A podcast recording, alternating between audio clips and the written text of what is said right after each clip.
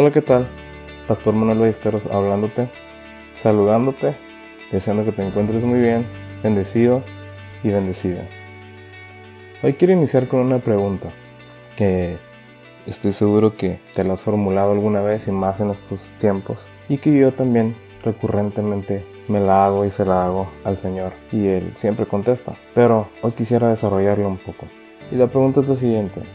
¿Por qué los planes de Dios no siempre son nuestros planes. Te la reformulo. ¿Por qué la manera de bendecir que tiene Dios regularmente no es la que esperamos? Fácil la respuesta. Porque Dios conoce lo que nos conviene y Él sabe de lo que tenemos necesidad. Preguntas como ¿por qué tantas muertes en el mundo? ¿Por qué los más débiles son los que sufren más? ¿Por qué Dios permite tantas cosas malas que estén sucediendo? ¿Por qué sueños están siendo destruidos? ¿Por qué metas no se van a cumplir este año? ¿Por qué personas tuvieron que irse por esta enfermedad? Y nos preguntamos, hoy llega un momento en que dices, Señor, no entiendo por qué está pasando esto. No entiendo por qué si pudiera ser tan diferente. ¿Por qué estamos batallando así? Y después te sientas y ves que estás vivo, que tienes salud. Muchos de ustedes tienen trabajo, ingresos. Muchos, la familia, la han disfrutado como nunca. Se han aprendido a conocer más. Han aprendido a conocer más a Dios. Y todos hemos sacado algo bueno de, de las situaciones difíciles. Pero siempre pensamos, ¿por qué tan complicado el proceso de bendición? ¿Por qué no pudiera ser tan fácil como Señor te pido y recibo? Y la mayoría de las veces es así. Incluso hay momentos en que ni siquiera tienes que pedir y Dios conoce tu corazón y suple esa necesidad o te bendice con eso que tanto anhelabas sin necesidad de pedirlo.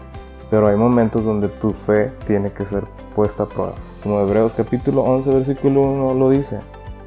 Es la certeza de lo que se espera, la convicción de lo que no se ve y lo podemos leer fácilmente y lo podemos entender muy práctico ese versículo. Pero vivirlo es lo complicado. Estar esperando una respuesta que tú ves casi imposible. Estar esperando un resultado que tú, que todo, todo el panorama se ve adverso. De eso se trata la fe. Y no, no te voy a engañar. Es algo difícil, es algo que tienes que practicar, es algo que tienes que constantemente estarte enfrentando para poder que cada vez que necesites aplicar la fe en tu vida sea más fácil y sea mucho más familiar para nosotros. Que debería de ser así. Para un cristiano, el vivir en fe tendría que ser el pan de cada día. Pero mm, no todos estamos dispuestos a tomar el reto de creer sin ver. De creer simplemente porque conoces a Dios y sabes que no te soltará. Es humano quiero compartir una escritura para que veas y entendamos todos que no solamente a nosotros nos sucedió. Jesús, momentos antes de ser sacrificado en la cruz, en Mateo capítulo 26, versículo 39, dice, yendo un poco adelante, se postró sobre su rostro, orando y diciendo, Padre mío, si es posible, pasa de mí esta copa, pero no sé como yo quiero, sino como tú. Jesús le estaba diciendo a su padre. Sé lo difícil que viene. Sé lo duro que será esto. Sé que no será fácil ir a la cruz. Sé que me va a doler. Sé que perderé fuerzas. Sé que se burlarán de mí. Sé que me abandonarán mis seguidores. Y tengo miedo. Jesús tenía miedo como muchos de nosotros cuando estamos esperando un milagro de parte de Dios o la respuesta de parte del Señor con un problema, con una situación difícil, con una situación tan caótica como la que estamos viviendo, no vemos la luz en el camino, decimos hasta cuándo. Y, y le pedimos al Señor, ya, ya, por favor, sácanos de esto. Pero todo tiene su tiempo y todo tiene su proceso. Y tenemos que aprender a atravesar el proceso. El oro tiene que ser pasado por el fuego.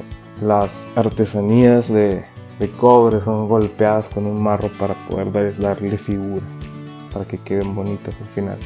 La herrería igual. Nosotros somos una artesanía en las manos del alfarero. Él nos va a moldear Y si no le gusta, nos va a quebrar y nos va a volver a hacer hasta que seamos perfectos como Él quiere que seamos. Durante todo ese proceso, tenemos que soportar, tenemos que atravesar el valle, el desierto. Pero yo creo en mi corazón que Dios tiene algo bueno para nosotros. A pesar de que no lo puedas ver, a pesar de que no lo puedas entender, Dios tiene algo bueno para nosotros y tenemos que confiar en eso. A mí las palabras de aliento que siempre me llegan son no te preocupes, Dios tiene el control, todo obra para bien. Y lo creo en mi corazón y sé que, que todo esto que está sucediendo, los, los cambios, a la gente que la estamos viendo sufrir, a la gente que la estamos viendo batallar, las iglesias que no pueden abrir y nosotros quisiéramos estar ya juntos alabando al Señor. Pero todo tiene un proceso y todo tiene un tiempo. Y cuando ese tiempo llegue será un tiempo de bendición, un tiempo de alegría, un tiempo de regocijo. Te dejo con esto. Hay que ejercitar nuestra fe.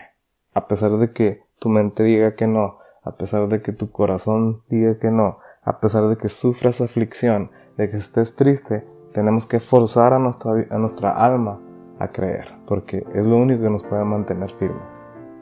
La fe en Dios. Déjame orar por ti. Gracias Señor por la vida, por la salud. Gracias por mis hermanos que yo sé que están bien, que sé que están resistiendo, que están confiando en ti, que están esperando la bendición que va a llegar.